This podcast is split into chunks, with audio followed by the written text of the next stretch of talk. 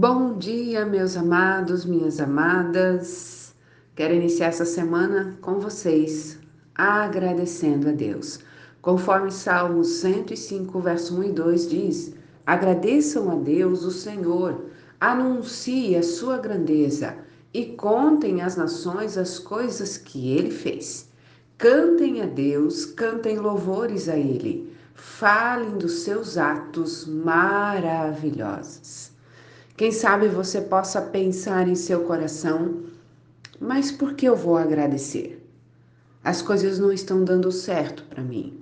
Ou eu tinha uma expectativa e ela foi frustrada. Então, como eu vou agradecer ao Senhor por isso? Na realidade, nós somos convidados aqui pelo salmista a não olharmos para aquilo que ainda não deu certo, mas para aquilo que já funcionou. E esse é o segredo de ter uma vida de gratidão. Observar as coisas que já funcionaram, as coisas que já deram certo em nossas vidas. Nós vivemos dias muito corridos, meus amados. E nesses dias corridos, nesses dias a toque de caixa, é, nós temos muita dificuldade de agradecer ao Senhor por tudo que Ele tem nos feito. Por quê? Porque nós vivemos numa era digital, numa era que é tudo para ontem, e as conquistas, elas são pouco comemoradas. Na realidade, às vezes conquistamos algo e já estamos de olho em outra coisa e não desfrutamos do que nós conquistamos. E já é consenso entre os médicos, entre aqueles que trabalham com o bem-estar, com a mente das pessoas, que é necessário desacelerar. Como é que eu desacelero? Quando eu paro para contemplar aquilo que eu já tenho. Quem sabe aquilo que você tem aos seus olhos é insuficiente, mas experimente, experimente contemplar e agradecer a Deus pelo que você tem, pelo que você é, pelas coisas que você já conquistou. Mesmo que você ainda não tenha chegado lá naquela linha de vitória que você traçou no seu coração, Contemple o aqui e o agora, contemple o presente. Contemple a vida que o Senhor te dá hoje. Você não sabe se estará lá amanhã para tentar conquistar o que você deseja, mas você está me ouvindo agora. Então, agora o Senhor te deu vida. Então, contemple o dia de hoje, contemple as conquistas que você, você teve até aqui.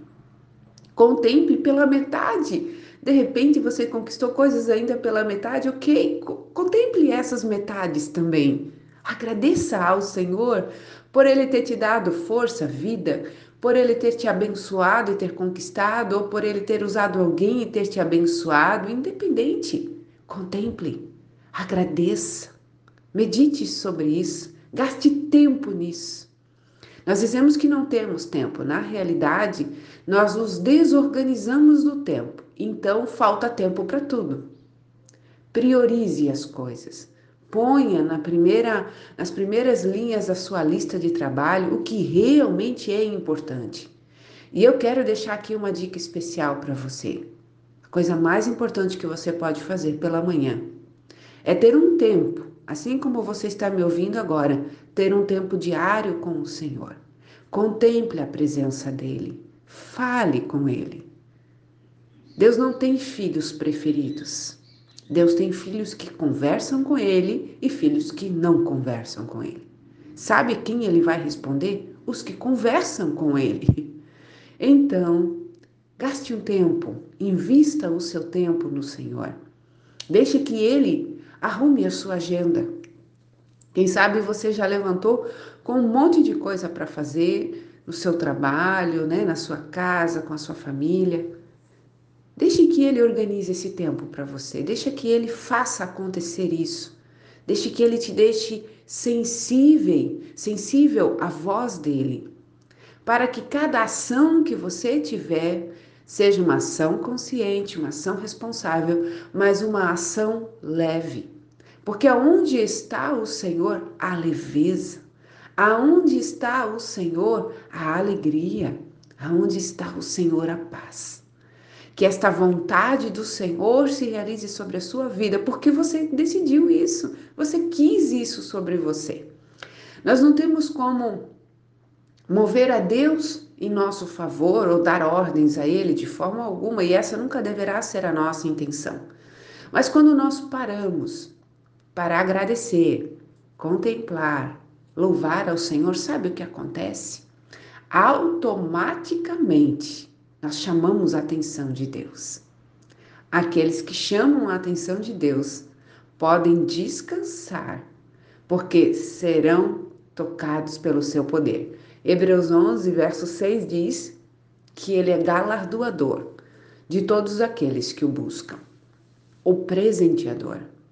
Ele nos surpreende, meu amado, minha amada, se nós assim quisermos. Vamos orar nesta manhã? Paizinho querido, queremos dedicar este momento em tua presença. Reconhecemos que muitas das vezes corremos tantos, tanto, priorizamos tantas coisas, Senhor, e esquecemos daquilo que verdadeiramente é importante, que é a tua presença em nossas vidas.